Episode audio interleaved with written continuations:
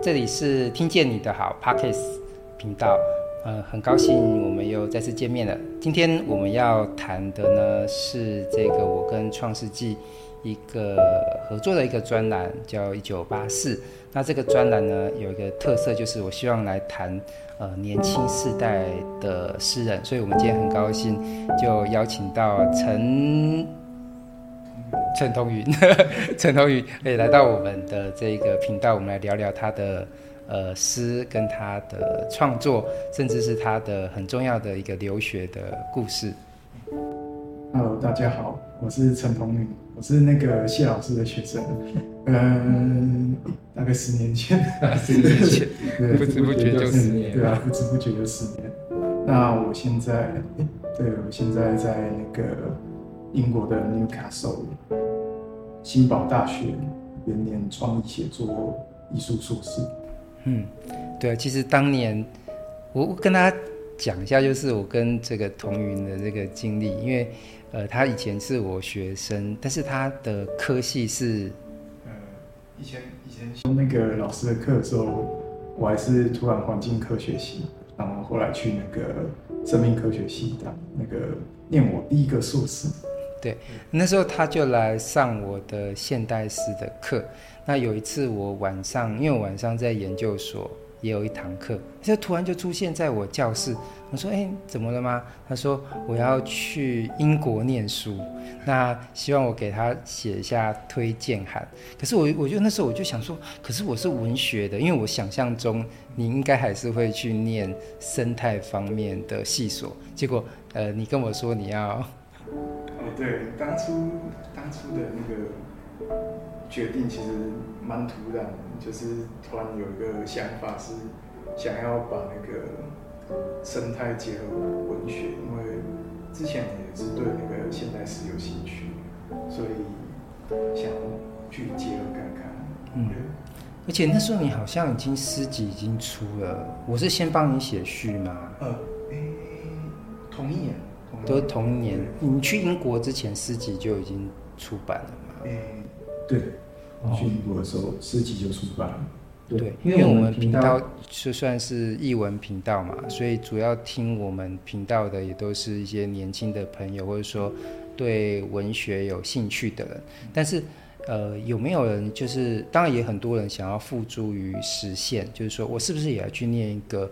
呃，文学方面的系所，可是有时候常常我的朋友或是我接触到的学生，比如说念中文，或者说甚至外文，就开始有点后悔。他说：“我想象的中文研究所应该是怎样，或者说是比较创作型，可是进来之后发现，可能也是在念很多的思想啊，或是语言的文字，所以就开始会去思考说，是不是应该要。”转换跑道，念真正属于创作方面的一个系所，那甚至就是像你一样，就是到这个英国嘛，哈，新堡大学。你的因为你的特别的这个，除了新堡大学之外，还更重要是这个系所是，嗯，创意写作。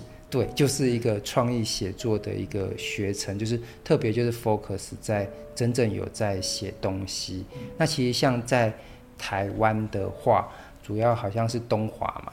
有一个创英所，你那时候有考虑东华吗？呃，那时候我是比较想要走写英文诗哦，就就一开始就要写这个外文诗。对对，一开始一开始有这个想法，只是想要去写那个英文诗看试试看这样子。嗯，对。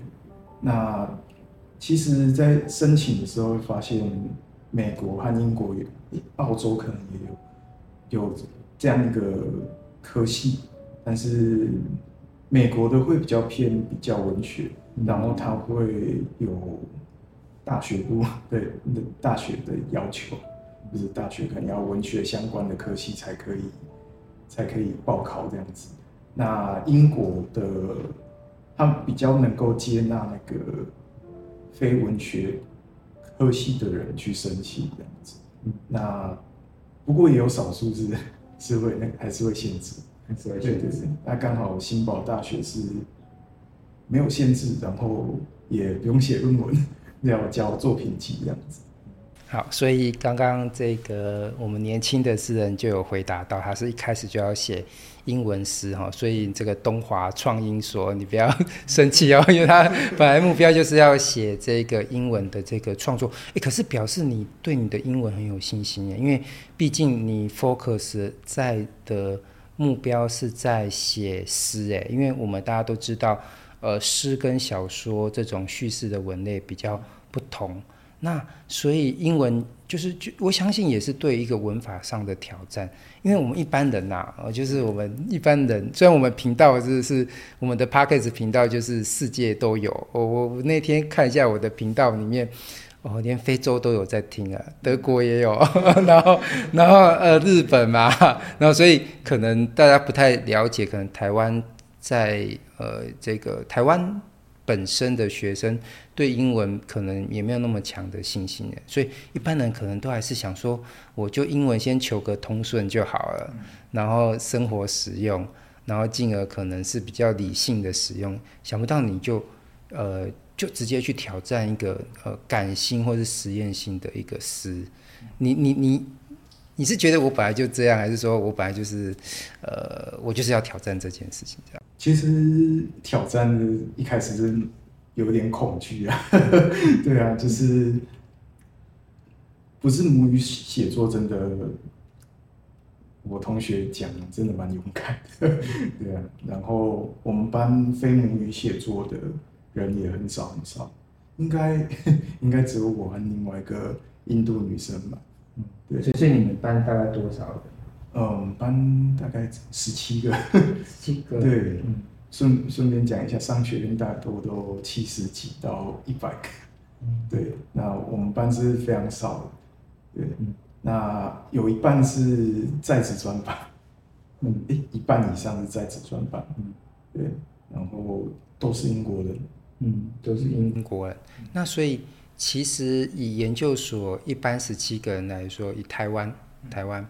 来说，一般十七个算中间，嗯，中间。但是你也知道，呃，台湾人对于研究所的想象，可能还是就是还是比较理工啊，或者是财经方面的。文学真正也投入到呃研究所，其实相对还是比较比较少。可是像你这个又更 focus 是在一个创作面上，那你老师？你怎么找老师？老师就说：首先你怎么去找你的老师？那第二个就是老师听到说：哎，你要用外文写诗，他的反应是什么？其实，哎，一开始我们没有选老师，直到那个最后三个月的时候要写作品集的时候，老师会直接来找我们。对，就是老师好像会被分配，就是要知道知道谁知道谁。或是可以自己去找，不过通常老师都会已经决定好，除非有特定一个人选这样子。嗯，像我同学有要修那个戏剧，他就是专门为了那个老师来的，所以。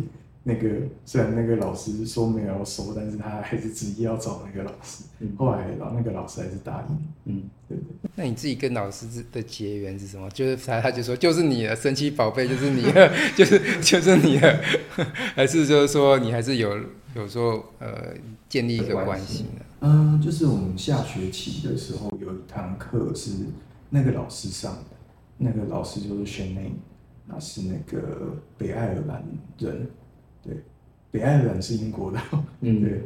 好，没关系，我会，因为我们这个 podcast 哦，我我最近就发现到，就是说，虽然我的 podcast 原本是建立在这个声音上，后来我发现到那个 YouTube 开始抢这个生意，所以它现在 YouTube 上面也去凸显，就是说，原来视觉也可以做 podcast。所以，呃，你刚刚已经讲到这个这个北爱尔兰了，没关系，我们在。YT YouTube 的品的版本，我们我们会放一个，我们会在画面当中某个地方，我把那个那个地方放放上去给大家。嗯，对，就是我们下学期有一个课是那个 workshop，就是工作坊。那同学大家会聚在一起，然后因为我修的是那个 portrait workshop，嗯，就是专门那个 focus 在写诗的，然后同学会互评。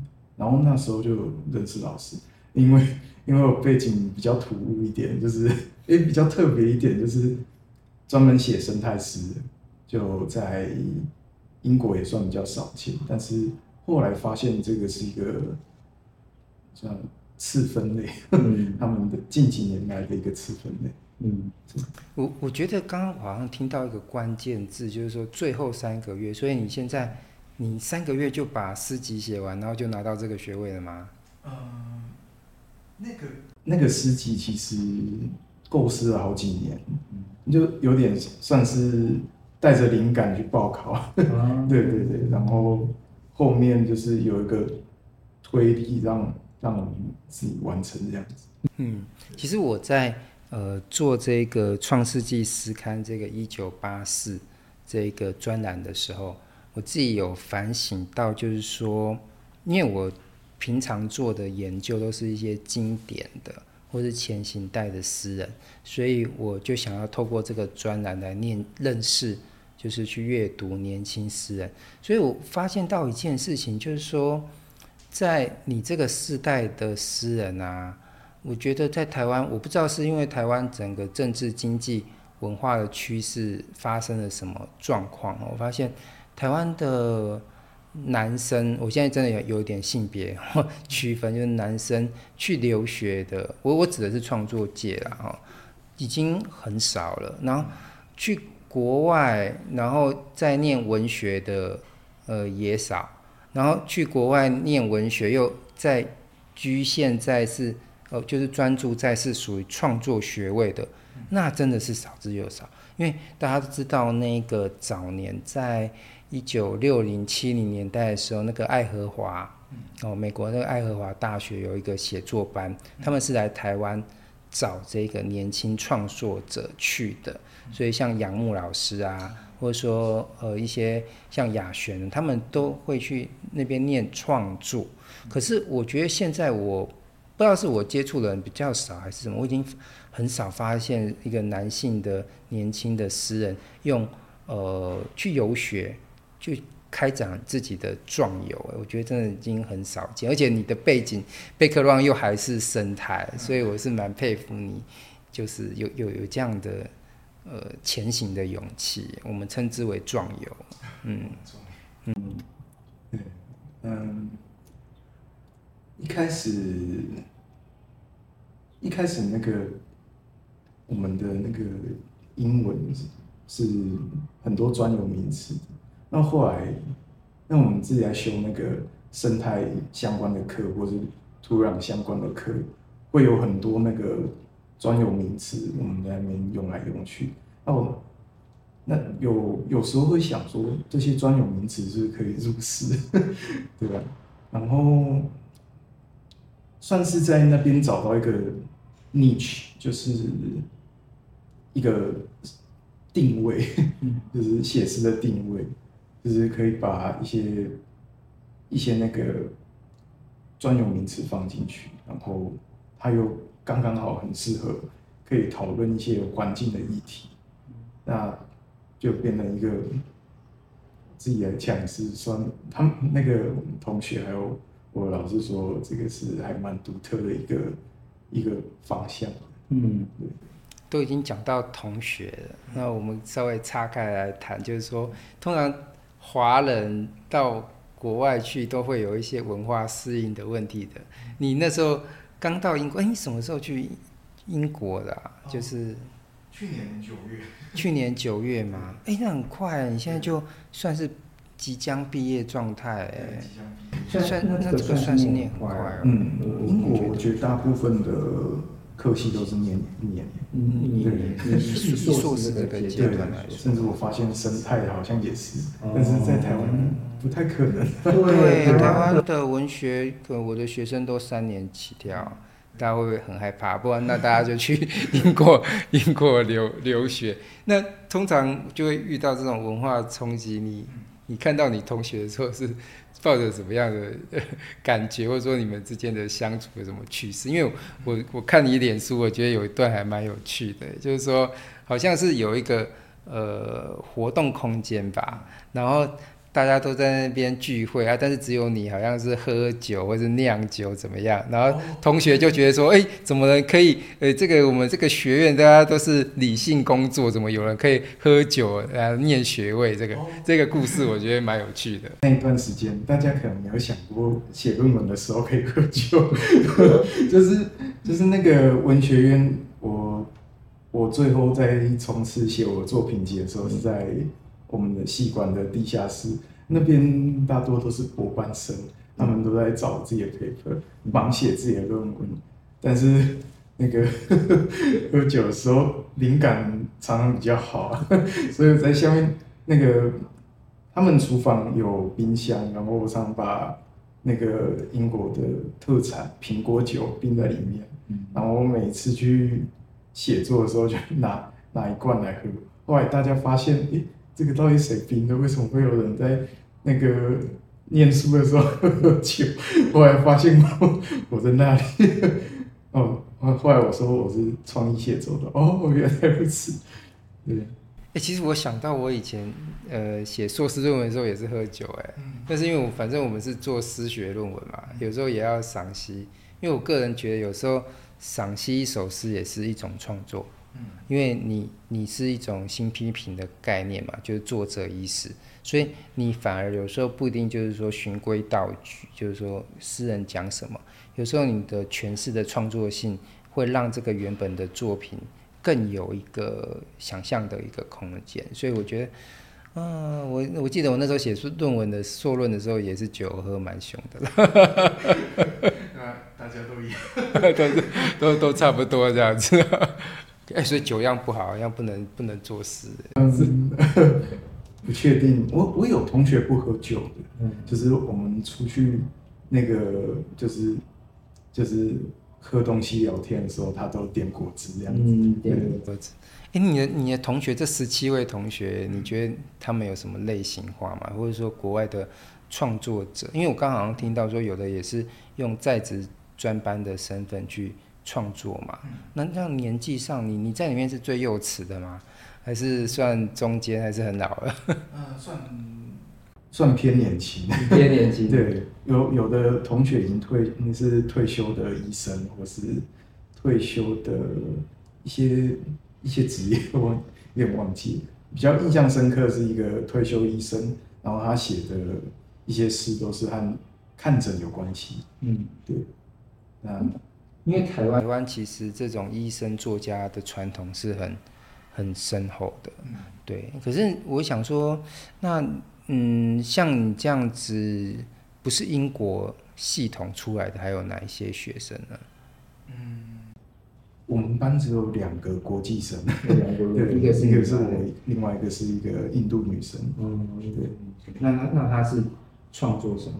他他也是跟我一样写诗的。我看你全班都写诗。哦，没有没有没有，写诗的反而不是写诗，写诗的反而偏少。哦，是吗？就是十七个里面大概三哎三分之一吧。三分之一。对。我我猜一下，嗯，我猜剩下一半一半应该都是剧场或者是小说。呃，对。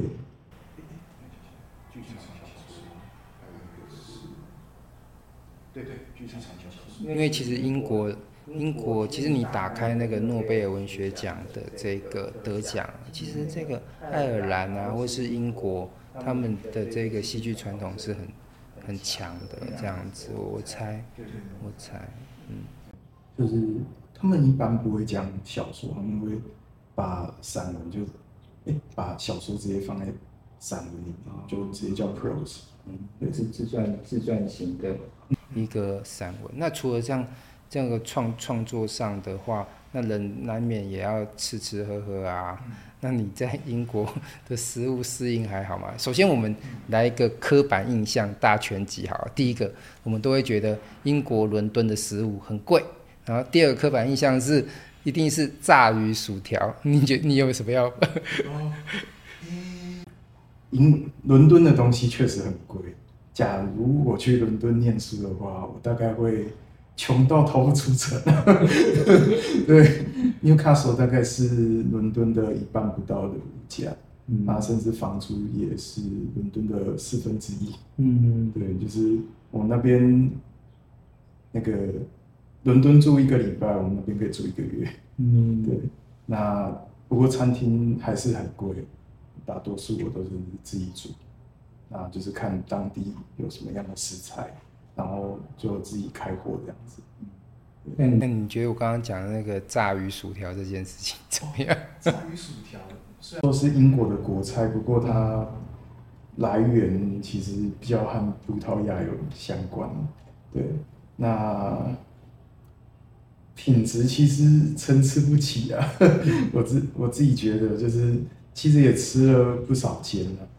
那它的那个，对，要找到好吃的不容易，反而觉得。那个荷兰和比利时的比较好吃哦，对，荷兰比利时，嗯，因为我以前以前去欧洲的时候，他就跟我讲一个笑话啊。如果什么是最烂的组合，那是德国人跟我讲的，就是你找一个德国的呃情人，然后又遇到了一个英国的厨师，那你就会有一个 非常 special 的一天这样子。嗯，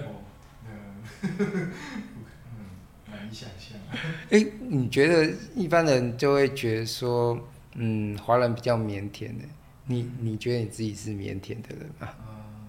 同学，之间应该算还好。还好。对，应该算还好。嗯。那我同学也有比较腼腆。也比较腼腆。对。反而是你要去带动唱这样。嗯、欸，也不会是我。对，就是我是算是。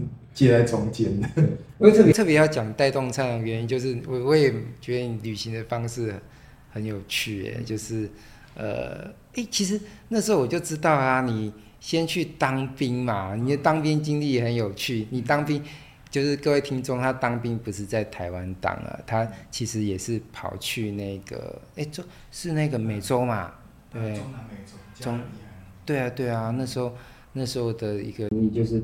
那那时候我好像就会看到，就是说你有时候旅行的时候，就是会去追欧洲的那个音乐会，或是特别是那种摇滚类的。嗯，对。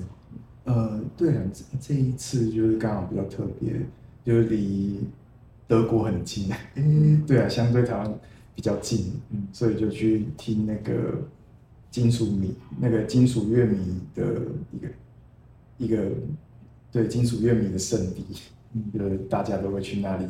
听那个摇滚，就是瓦肯音乐节。嗯，那你觉得摇滚乐跟你的诗有办法就是连接吗？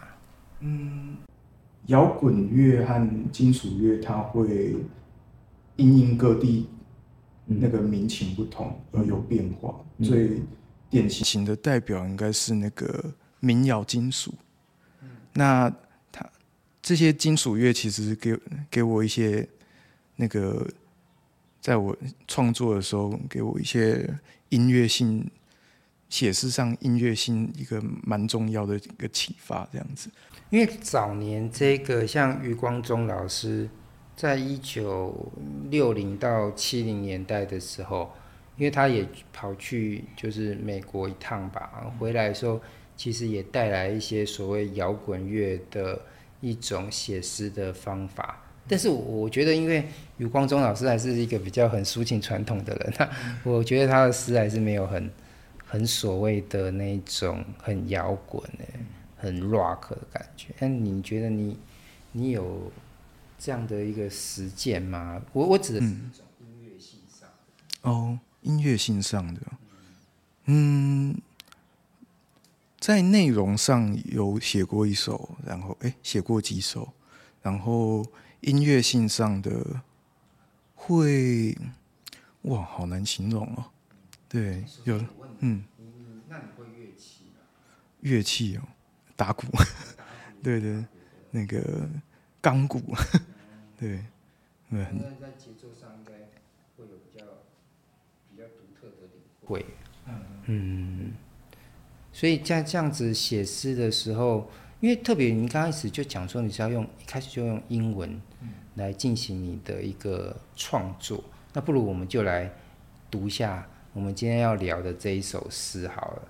因为呃各位听众就是说我那时候就跟这个说，哎、我们来挑几首来聊聊吧。那他就给我的，呃，童云就给我的这一些诗，那我就特别去选了其中的一首诗，就是《神圣之岛潮汐诗》。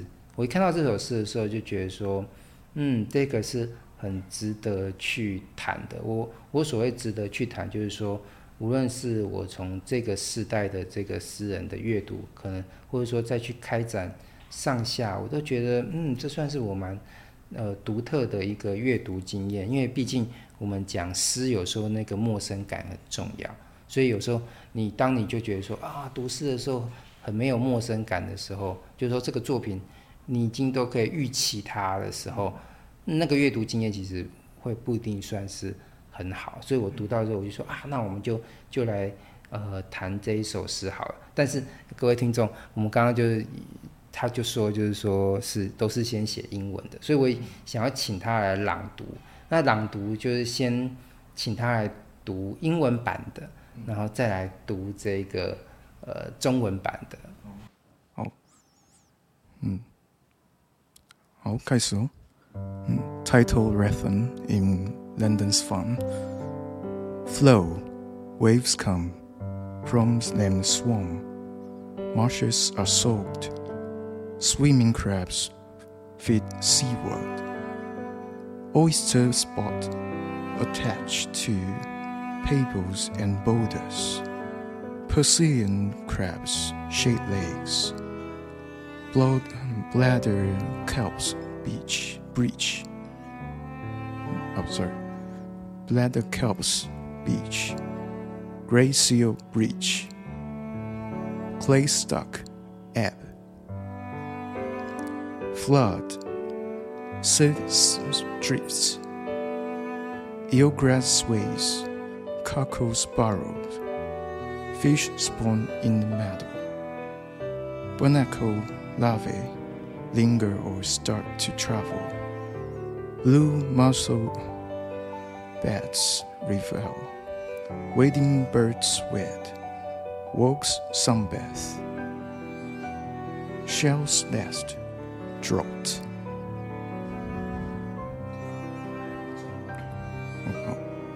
神圣之岛潮汐时，涨潮来。虾随聚，盐藻潮尽，鸠谋回海觅食。牡蛎的幼生，寻居历史与巨石。盐池蟹断了腿，巨藻搁浅。海豹起，土年退。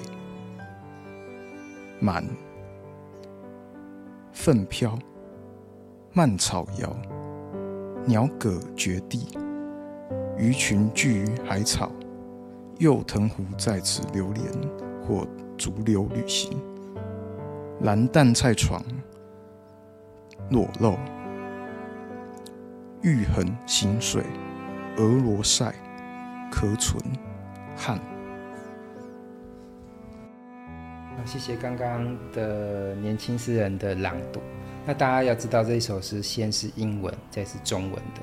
所以大家可以比较一下，就是说就形式上，因为这首诗有很强的形式性啊，就是光看它的造型，应该是至少我的想象啊，我也没跟你沟通过，应该是指潮潮的一个样态嘛，对不对？就是我们以前就做海岸的时候，在出差前一天或者前几天都会去看那个潮汐的。潮汐的那个几点是满潮，几点是干潮，那大概就是那那个样子，然后做成一首诗。对，哎、可是我就觉得，就是说，因为你这样就是横排的状态，那如果你遇到有一些刊物，刊物它是属于直排的时候，你觉得这个想，就是你的这些形式的实验会不会被牺牲掉？嗯、呃。这一首应该还好，就是它可以直排的话，它是可以调整的，对，嗯，对，因为它是被我被我这个威逼说不行啊，你一定要要要中文，因为我到时候我我在创世纪的专栏的时候的赏析也主要是中文型的啦，所以他就呃，在我的暴力压迫之下，他就把这个 翻成中文。事实上，你就看到中文的优势，因为它的整齐感是比较不一样的啦。哦，因为这个中文是方块字嘛，所以我们可以看到，就是中文版的它是这种上下确实是可以呼应的。你你是故意的吧？对。它其实，在英文原诗里面，我就有做那个音律的安排，就是一个音节一个音节都有。大概一二三六十二，六，哎六，对对对，它是它是有那个公因数关系的。那你这个算是自由律吗？我指的是英文的部分。啊，对，自由律。对，算自由律嘛？因为像呃外文的他们的诗，可能一些什么十四行啊什么之类的，有时候也是必须，好像有他的那个那个要求，所以你这应该是。自由行的，其实这也回馈到我们中文写诗，哎，就是说从吴氏啊，或者是现代主义革命以来，然后其实我们在写诗的时候，中文它本身还是要去注意它的音乐性，否则你的诗有时候就很容易变成分行的散文。可是当你一这样子想的话，就是说，其实我自己也也。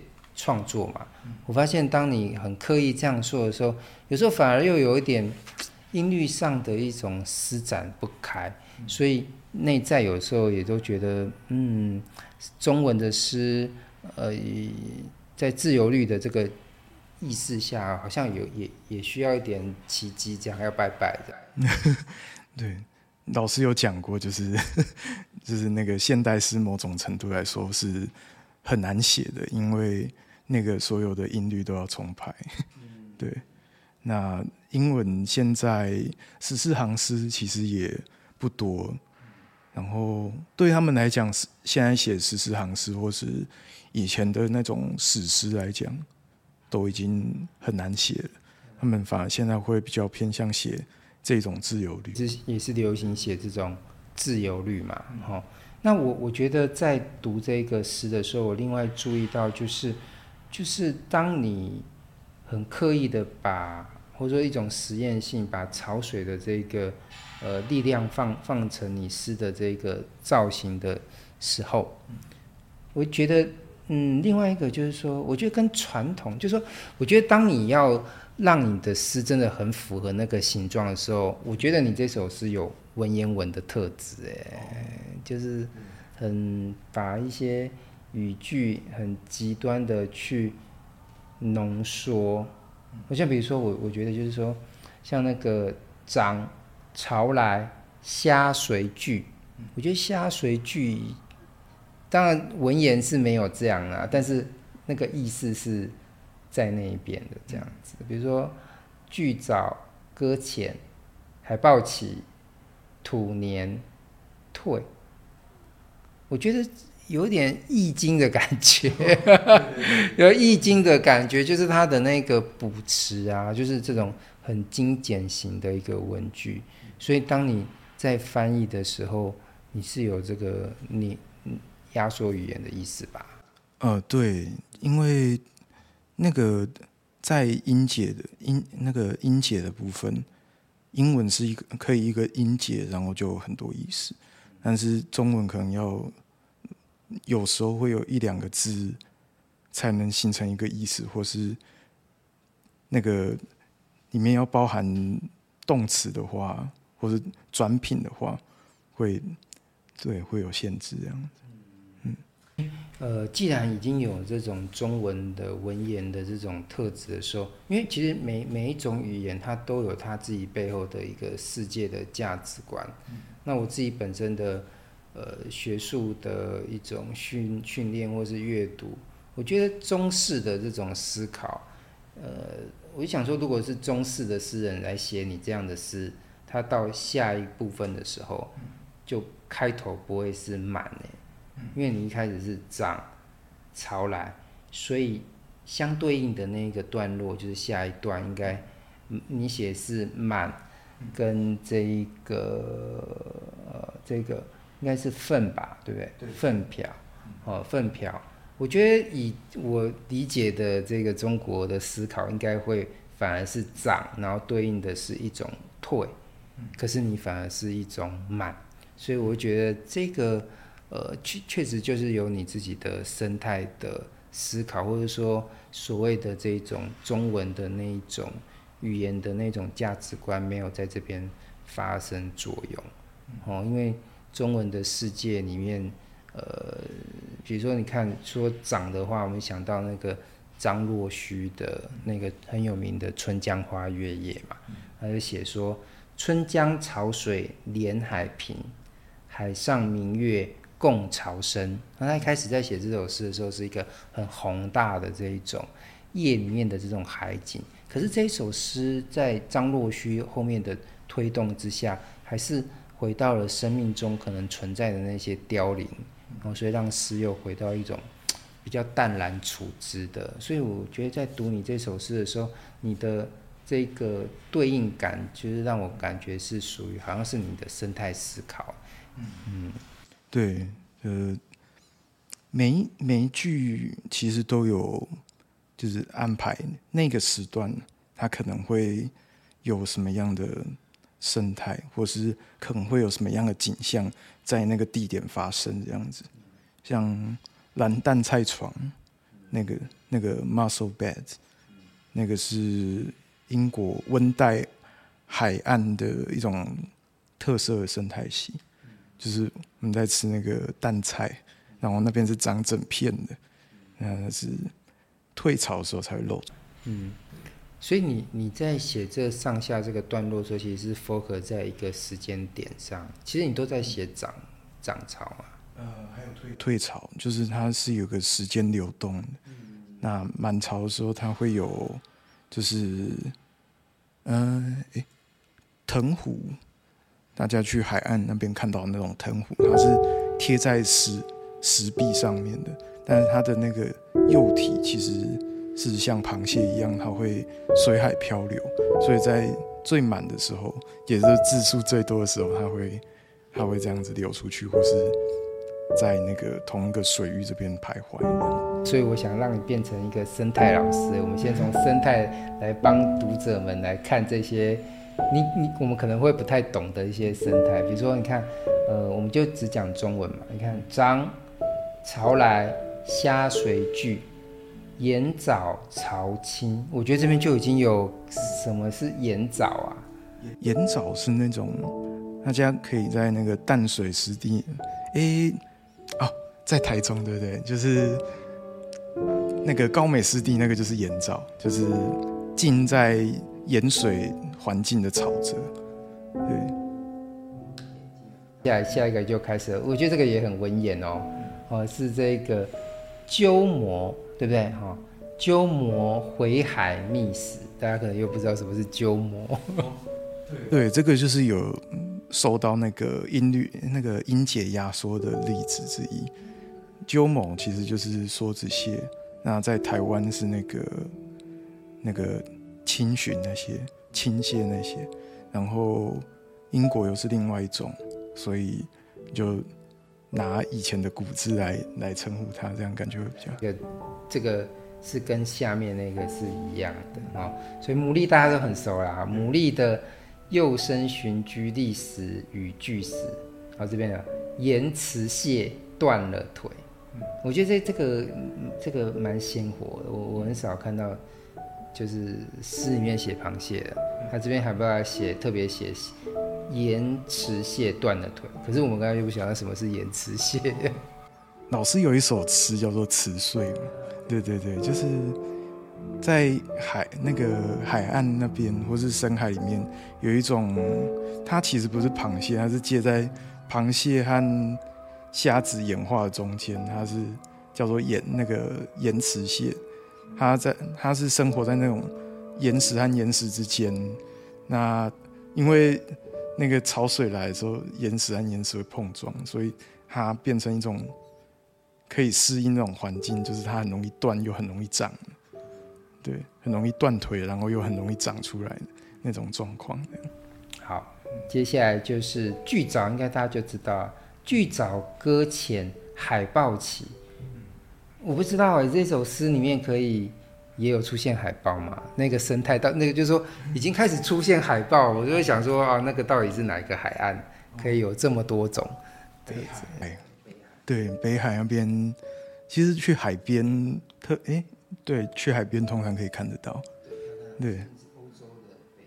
嗯，就我们学校那边坐地铁过去就可以看得到，对，对对对，所以生态保护不错呢。对他们，我就无法想象我们台湾人 看到海豹可能又想吃了这样子。对啊，嗯，对啊，台湾附近比较海豚是比较多，嗯，近岸的，嗯，对。然后土年退，哎，这边我觉得需要诠释，哎，就是海豹起。为什么你的收尾是土年退呢？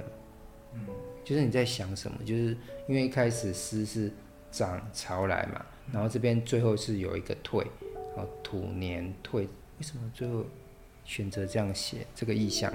嗯，它原文是那个 clay stock，就是粘土在退潮的时候，它会卡在，它会卡在那个岩缝或者什么地方，那。就表示那个 clay 它其实就是粘土，那也是因为压缩的关系，所以对对对，所以把年倒把土和年倒过来，就是变成一一个短句这样子。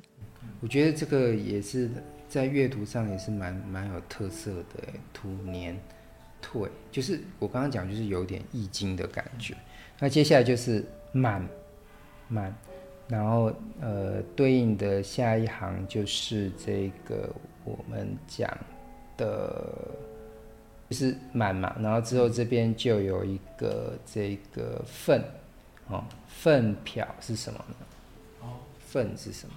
粪粪土是那个一个土在一个公分的分，这个字是介在粘土还有沙沙粒之间的一个。那个粒径，它是很容易受到潮水漂流影响的。对对对，那在满潮的时候，他们通常会随着潮水这样子带动。好。下一个，我觉得我们像在那个，呃，以前我们小时候读那个诗的时候，就国文课本里面读，刚读诗的时候，就是老师的功课就是先要把每个词先注释一下。所以我们现在因为我们的生态知识普遍不足哦，所以我们来读这个呃生态诗的时候就很多哦，这个要要去理解一下哦。再就是蔓草摇，那蔓草是特别的草吗？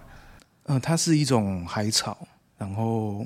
在台湾有类似的物种，那就是，嗯，对，就是长在海里面的草，它是真的草，不是藻类哦。对对对，哦，但是就很像蔓一样嘛，对不对？好，然后再就是鸟什么鸟，这个我不太会念，鸟鸟葛绝地，对，它就是一种蛤蜊，嗯，对对，好，一种蛤蜊，对，比较常见的蛤蜊这样子。对，嗯。再一只，然后大家都知道鱼了啦，鱼群聚于海草嘛。那幼藤壶，幼藤壶介绍一下，在此流连或逐流旅行。嗯，大家知道藤壶是其实是一种甲壳类，对，它它小时候是和螃蟹一样，是会随海漂流到外面一阵子，然后长大之后再回来。那个岸上这样，那藤壶会找附近的海域，或是到很远的地方去找一个那个岩石、岩石或是岩壁这样子贴上去。嗯，对。在讲蓝淡菜，因为刚刚前面就有就有那个蓝有就讲过了蓝淡菜，然后船床床裸露，然后这边就有又有一个特殊的鸟类了啊、哦，这个。怎么念呢？呃，叫做玉衡，玉衡行水，玉衡是玉衡那个，呃，以前国文课本里面那个鹬蚌相争，哦，鷸蚌相争，就是那种，对对对，就是那种鹬，然后他们通常会鹬科通常和鸻科一起一起称呼，因为他们都是那种涉水的禽鸟，对。就是大家去台南赏鸟的时候，通常会看到那种嘴巴比较短的啊，会在会在那个哎退退潮或是对退潮的时候那边设施困沙蚕或是一些小鱼的那种鸟类。然后再就是俄罗塞，俄罗应该也是特殊的吧？嗯，俄罗是那边一种 还蛮好吃的螺类，对它，嗯，这个要看外壳才会比较比较好形容，它就是一种螺类，对。哦，壳存，哦，我们就懂了。后来接下来你就写壳存的意思，应该是怎么样？它还没被吃吗？还是壳存？因为这这边的结尾就变成是壳存。旱，这边的特别的意思是什么？就是形容一个退到很干的时候的海岸环境，就是像是牡蛎壳或是一些死掉的贝壳，它就会裸露出来，就会残存在沙子里面，或是那个粘在那个岩石上面这样子。最后选择“汉”这个字，有什么现象学上的意义吗？或者说，嗯，“汉”这个字，其实，在像是台湾有一些海岸的环境是，它真的会退到很干，然后盐那个盐巴还会冒出来。不知道老师去田野调查的时候有没有看过那种现象？对对。对，所以这一首在读这个诗的时候，就很需要那种生态学的知识。因为像我自己最近就是也在做一个社群，就是唐诗生态学。但是我们去追踪的是唐代他们的生态世界。嗯，我觉得可能是受到那一种格律的影响，所以他就算是去写的生态的一些状况，不会像你这么的。高度集中，哎，就是高度集中那么多专有名词，我想应该可能也是因为自由律的关系，呃，或许我觉得它也潜存的是一种象征啊，就是从五四革命以来，我们把语言解放之后，或许就是要去打开一个对世界的容容纳呢，就是说对于生态环境的一种表现，嗯，那其实对，其实原本英文诗没有这么。没有这么拥挤，对对对，所以我们可以交叉去去比对看。可是我觉得英文是没有那么拥挤的原因是在于说，它本来好像就有一个相对应的外文，对，所以你不需要文雅化。因为我发现你很多的那个词汇是找那种很文雅的，或者说甚至是古典文学当中的一种命名法，然后让这个诗有一个很独特的一个。阅读感，嗯，我想讲一下，就是说，其实因为这首诗在拟像一个潮汐，可是在这个潮汐之中，它又夹带了这么多的一个生物，所以其实我自己在阅读这一首诗的时候，我觉得它本身这个潮汐似乎就是成为一个场所，哎，去容纳这个世界，或者说去带动这个世界。本身的一种生命的一种状态，嗯，对，对啊，就是当初在构想的时候，就是有做那个时间时间线的安排，这样子，对，什么时段会会有这样的生物出现，什么时段会有什么样的环境现象。你可以为我们更具体一点讲，比如说哪一边是哪个时段，那我们下次就找这个时段去看，这样子，你可不可以具体一点呢？嗯，想一下哦，哎，要看一下文章，像是盐藻潮尽，这个就是涨潮的时候，对，或是干潮，干潮的时候也也会有，然后盐池蟹断了腿。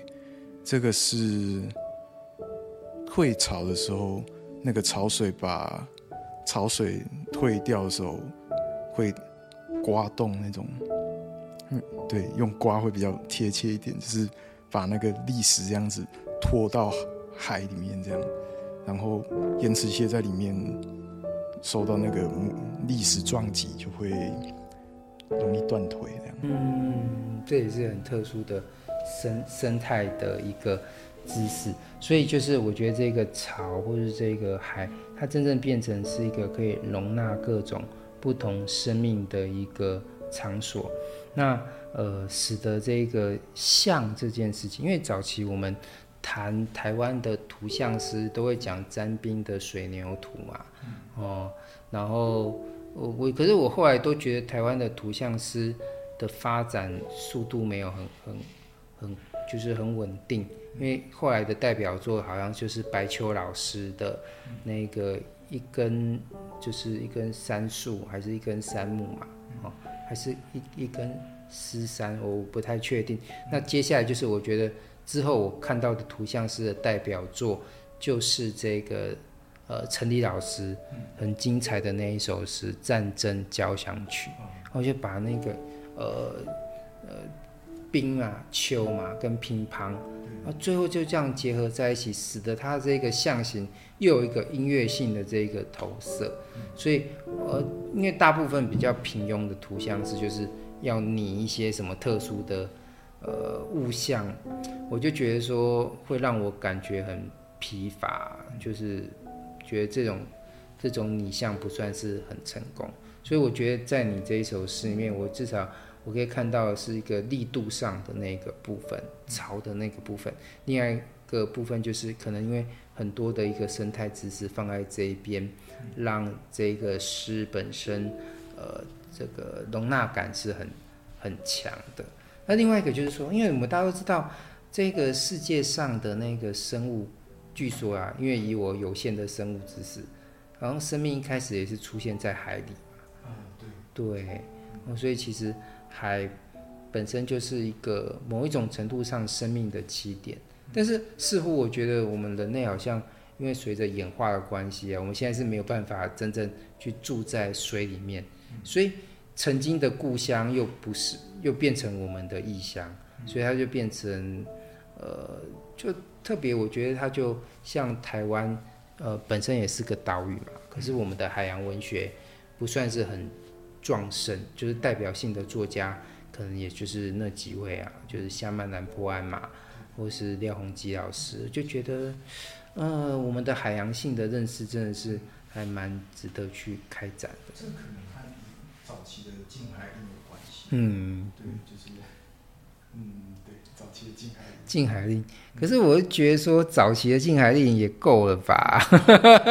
已经都已经解严那么久了，你看一九八一九一九八零年代末嘛，你看解严完也都现在都二零二三年了，都解完三十年，所以我觉得可能还是在于说，嗯，我们生命的时间给海的时间不够多。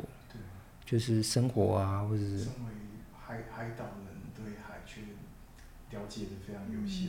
对啊，所以我们常常都会讲说，台湾的海洋文学都很像海鲜文学。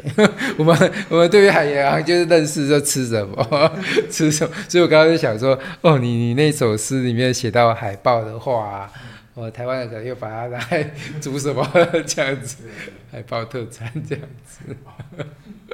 所以呃。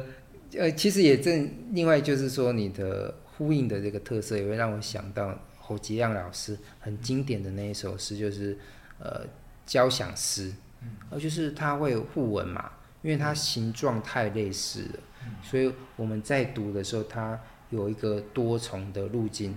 我我不知道你有没有发现，但是至少我的阅读的时候，可能是因为侯吉亮老师的交响诗的那个部分，我在阅读的时候，我第一个我我有好多种读法。哦，就是第一个就是潮涨潮来，就是这一段这样读，然后再读到下面。另外一个就是说我读的时候我涨，我就赶快又去看你下一段的满，因为思考它有什么关系。那我读到潮来的时候，第一段的第二行的时候，我就会看第二段的第二行。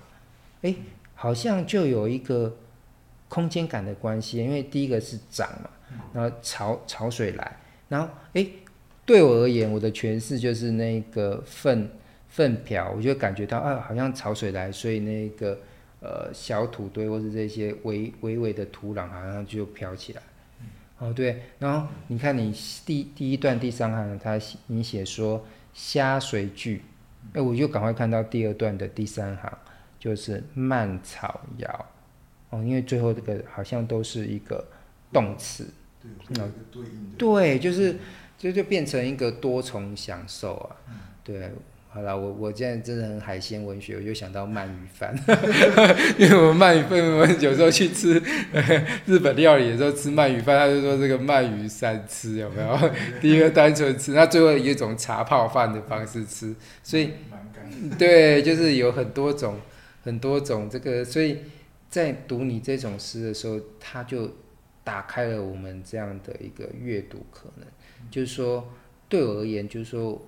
很很多时候，我们说诗跟画是有关系的，我都会一直沉淀着你上一段的影像，然后让跟这个下一段的影像叠合，就有点蒙太奇的效果，所以我就很欣赏，呃，这样的一些，就是这个实验，我很欣赏这样，嗯，谢谢，对对对，所以呃，加油啊，继续创作，哎、嗯，所以我们刚刚聊到，就是说，呃，你最后的这用这个诗集就毕业了嘛？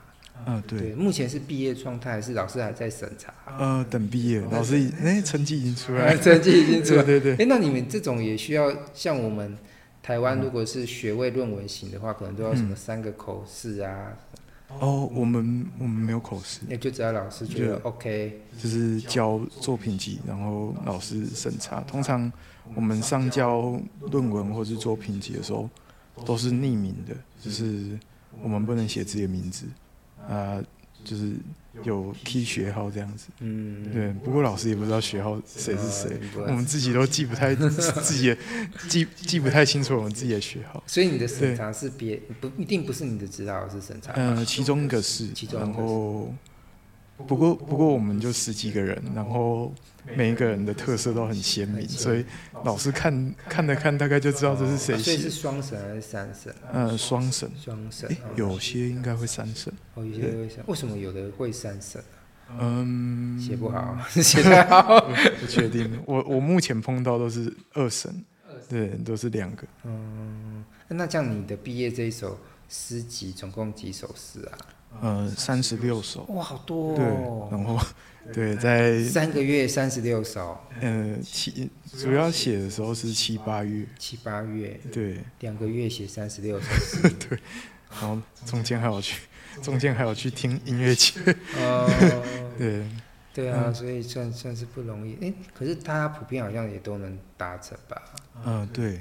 我还有一个同学是最后一个月才写哦，对，他是写戏剧的哦，哎啊，那个散文的散文，对对。那其他那如果是小说的话，他是要一个长篇小说还是小说集的？哦，嗯嗯，小说小说和那个散文就合在一起，就是他会要求那个散文写。一万五千个字哦，一万五千字，然后诗诗三十六首，哎，差不多。诗是四十首，不过它是算一页，它可能就是一页算一首。那我有不少首都是超过一页，嗯，对对对，所以我嗯，我到最后就是写三十六首，老师说够了。哎，所以各位朋友啊，你就大家可以衡量一下 CP 值，要念新宝这个创创作。这个学程的时候，你可以想一下，你要觉得诗比较还是小说比较每一个学校不太一样，嗯，大部分的学校是还要写论文，嗯，就是要讲作品集，要交论文。嗯、我们的算是全部集中在作品集，这也是蛮多英国人会选的。嗯，为什么？欸、你觉得写诗比较难，还是写小说比较难？呃，就我来看，我我自己。就我我自己的话，我会觉得写小说对我来讲比较困难一点，因为那个背景安排那些都要花很多时间去那个那个像 key Excel 表，不知道老师有没有这个习惯？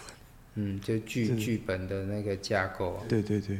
那你的阅读经验现在给你，你想一下，就是说诗给你的感动比较多，还是小说比较多？目前。其实都有诶、那诗的嗯诗给我的感动也也会混合一点音乐性吧，会有阅读的时候会带着一点音乐性。那我其实最后几个月启发我蛮多是去那个新宝的那个诗歌节，就是其实大家都知道音乐性的重要性，在英英国文学里面，那他们在分享他们的新作的时候，都会都会现场朗读，然后都会刻意去练习这样子，对，找出自己的那个音律，音律的一个特色。哎，你今天还有带一些东西，哦，对，要不要分享一下？对，就是启发。我蛮多的三本诗集，对啊，那我们介绍一下好了。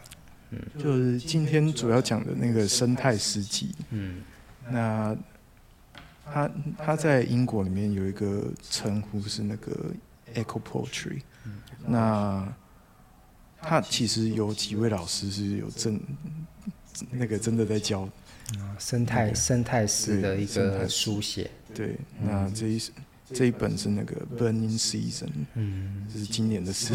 嗯，这是今年哎，今年四月的。嗯。我可以问一个问题吗？嗯、那你觉得它的生态师的特色是什么？是一样也是容纳很多不同的生物吗？还是生物知识？还是又有一些什么很特别的思考？呃，通常近期的那个生态诗集都会探讨那个全球暖化，那就和他那个主题有关系。就 Burning Season 就是燃烧的季节。嗯，那。它里面也会有很多的那个，像像那个我写的那一首里面，会有一些那个场景啊，或是生物的元素在里面。那就是这个作者其实很喜欢登山，嗯，那他会把他登山的一些经经验写在上面。那有那段经历的人，或是 那我刚好也有在。做高山湖泊一阵子，所以看的时候会蛮有感触的。嗯，所以这些诗也鼓励大家，也是走出家。而且我觉得不只是走出家，而是走出那种舒适型的旅行，去挑战那种比较呃。跟自然生态更有一种接触型的。好，其实我在骂我自己啦，因为我自己，呃，我自己是，呃，人们说仁者要山，智者要水，我是比较喜欢海的啦。对，爬山，呃，我最近爬一次山，可能是金门，金门的那个那个山呐、啊，这样子。对，这有写到海啊，其实就是很喜欢亲近大自然的样子。对，嗯，哦，这这个是算是校友吗？